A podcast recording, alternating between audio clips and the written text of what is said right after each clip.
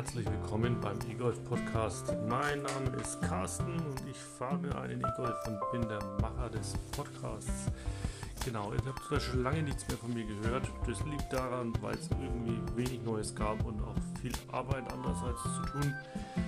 Jetzt aber habe ich das Auto selber seit über einem Jahr, habe 25.000 Kilometer drauf gefahren und so einiges mit dem Fahrzeug erlebt.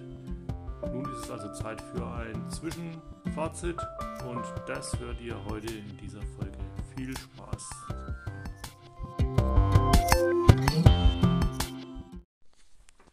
Einsteigen will ich mit der Lieblingsfrage der Meinungsforscher. Würden Sie das Fahrzeug wieder kaufen oder auch einem Freund empfehlen?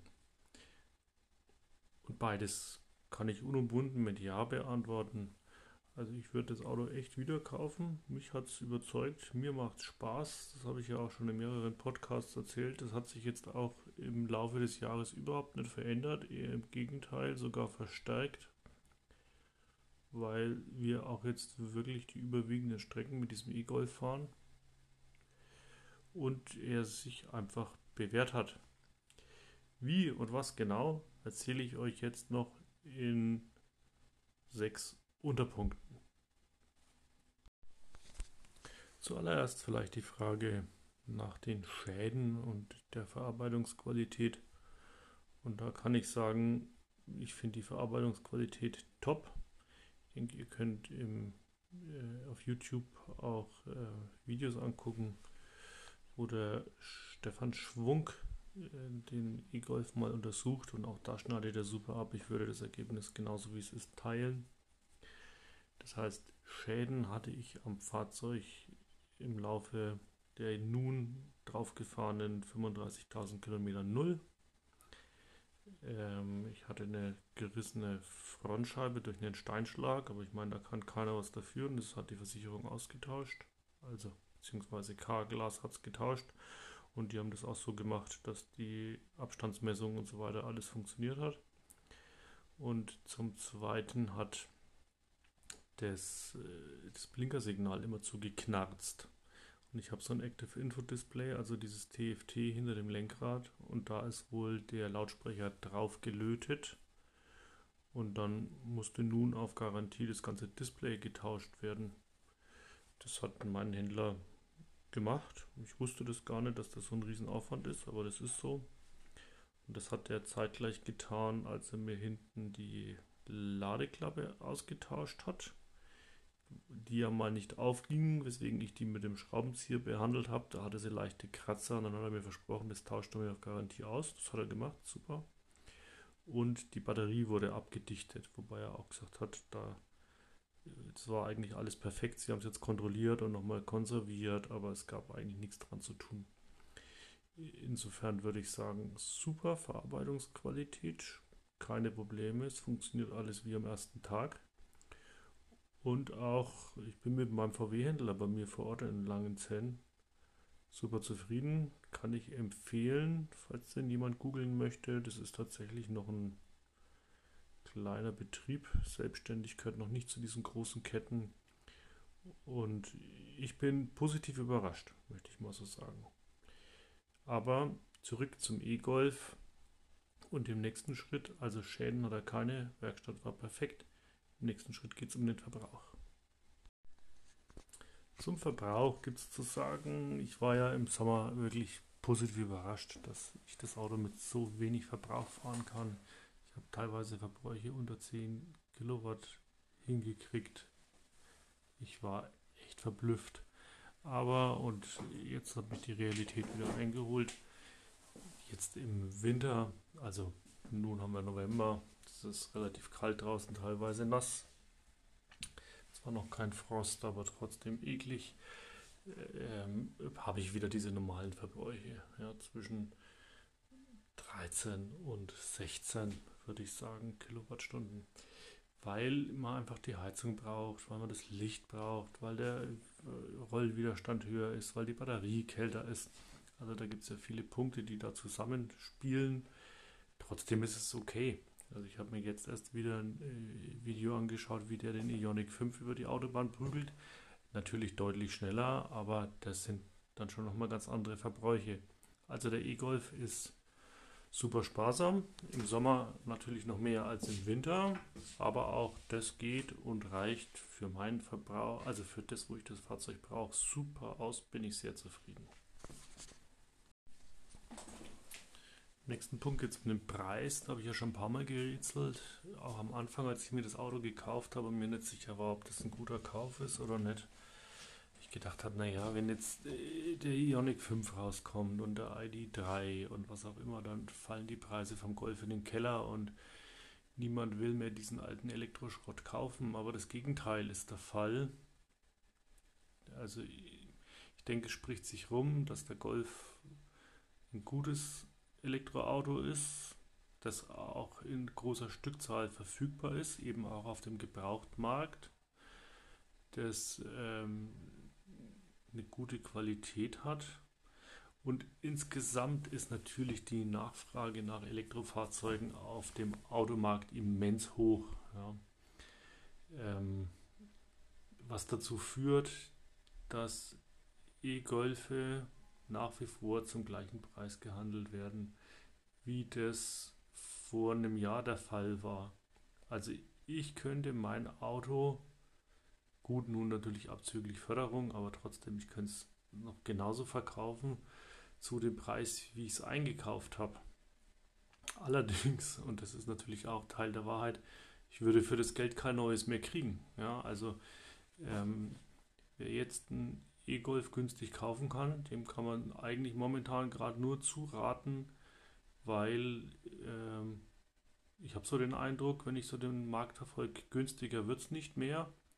Und die Nachfrage nach Elektroautos bleibt ja, denke ich, auch noch lange Zeit so hoch, weil sich ja der gesamte Markt umstellen muss.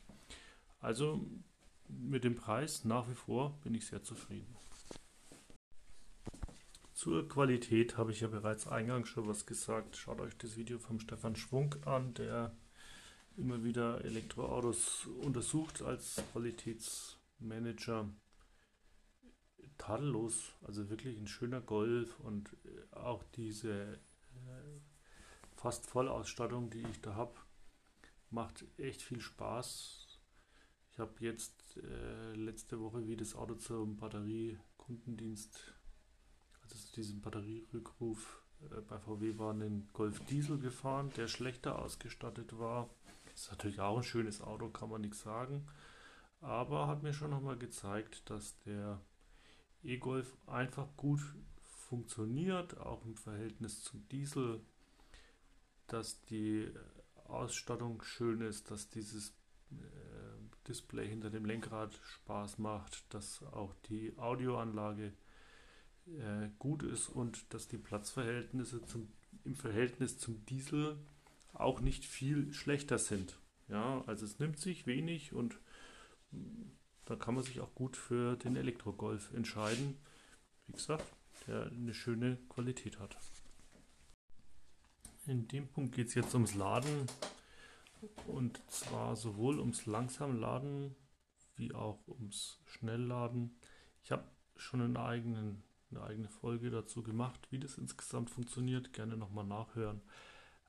Aber jetzt so als Fazit, auch nach diesem einen Jahr, die Leute, die viel Autobahn fahren müssen und die das Fahrzeug als Erstfahrzeug fahren, legen natürlich Wert auf Schnellladen und das wird ja auch dauernd durch die Presse gejagt und das ist irgendwie der Punkt, über den man gerade am meisten diskutiert bei den Elektroautos. Und ich muss sagen, ich vermisse es überhaupt nicht.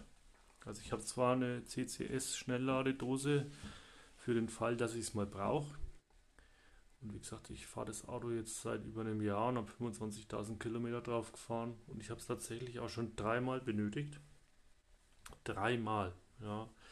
Äh, weil ich normalerweise einfach zu Hause lade. Also es ist wie mit dem Handy. Ihr stöpselt es abends an, ihr geht in der Früh zu eurem schön vortemperierten Auto. Das wartet dann mit 70%, 80% Ladestand, wie ihr es eingestellt habt, auf euch. Und ihr kommt super durch den Tag, fahrt am Abend zurück und stöpselt es wieder an. Und dann braucht man keine Schnellladedose. Auch nicht für Tagesausflüge am Wochenende, solange die natürlich in einem bestimmten Umkreis liegen. Wenn sie weiter weg sind, dann wird es mit dem Golf nach wie vor schwierig. Auch das habe ich schon mal gesagt. Also ein Langstreckenfahrzeug ist der Golf nicht. Aber wer auf Langstrecke sowieso lieber mit dem Zug fährt oder gar fliegt oder noch ein Wohnmobil hat oder was auch immer, ist mit dem, mit dem Golf auf alle Fälle äh, gut bedient. Der macht es schön und äh, wenn ich schnell laden muss, aber dann 20 Minuten braucht oder 35 Minuten braucht, ist mir die dreimal im Jahr auch egal.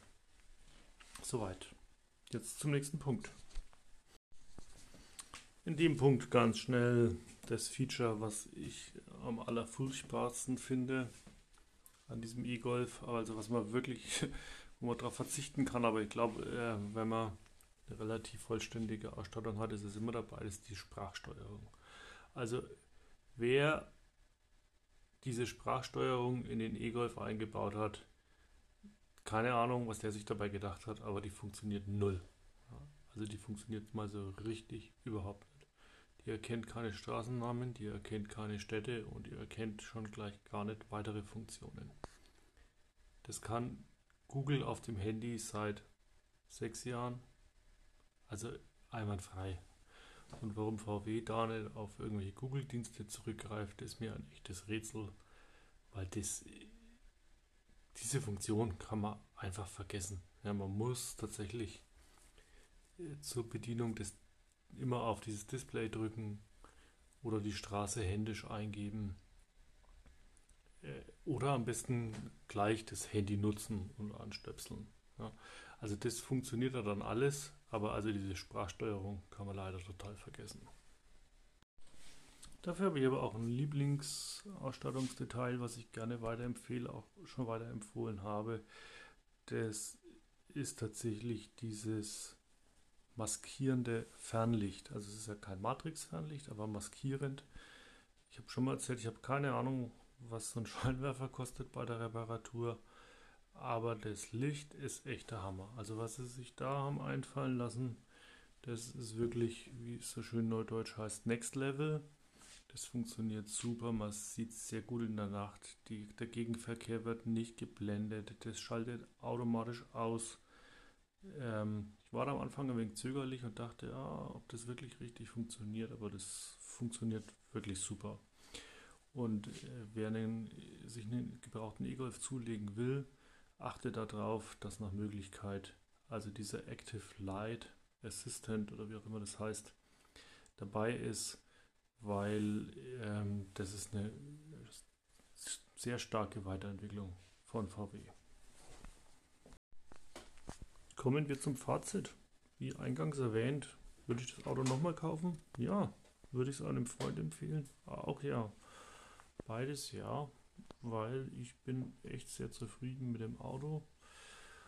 Und ähm, ich denke, für den Preis kriegt der immer noch teuer ist, Klammer zu, kriegt man momentan nichts Besseres auf dem Markt und nach diesem einen Jahr, also ich hatte wirklich überhaupt keine Probleme. Ähm, Ladedose, die man nicht aufging, aber abgesehen davon, äh, technisch, qualitativ alles gut, fährt sich schön, macht Spaß, bringt mich überall hin. Wenn ich einen Wunsch frei hätte an VW, dann würde ich sagen, Mensch, produziert den doch wieder, aber bitte mit der 50 kW Batterie. Also die Batterie ist nach wie vor echt ein bisschen klein, sodass, naja, im Sommer mal nach 250 Kilometern und im Winter aber schon nach 150 Kilometern Schluss ist. Das ist wirklich wenig oder das ist schon ausreichend, aber es könnte mehr sein, so ist die richtige Formulierung. Aber ansonsten ist es echt schön und auch im Vergleich zu, zu anderen Fahrzeugen, die in der gleichen Preiskategorie liegen, das schönere, schönste Fahrzeug, meiner Meinung nach.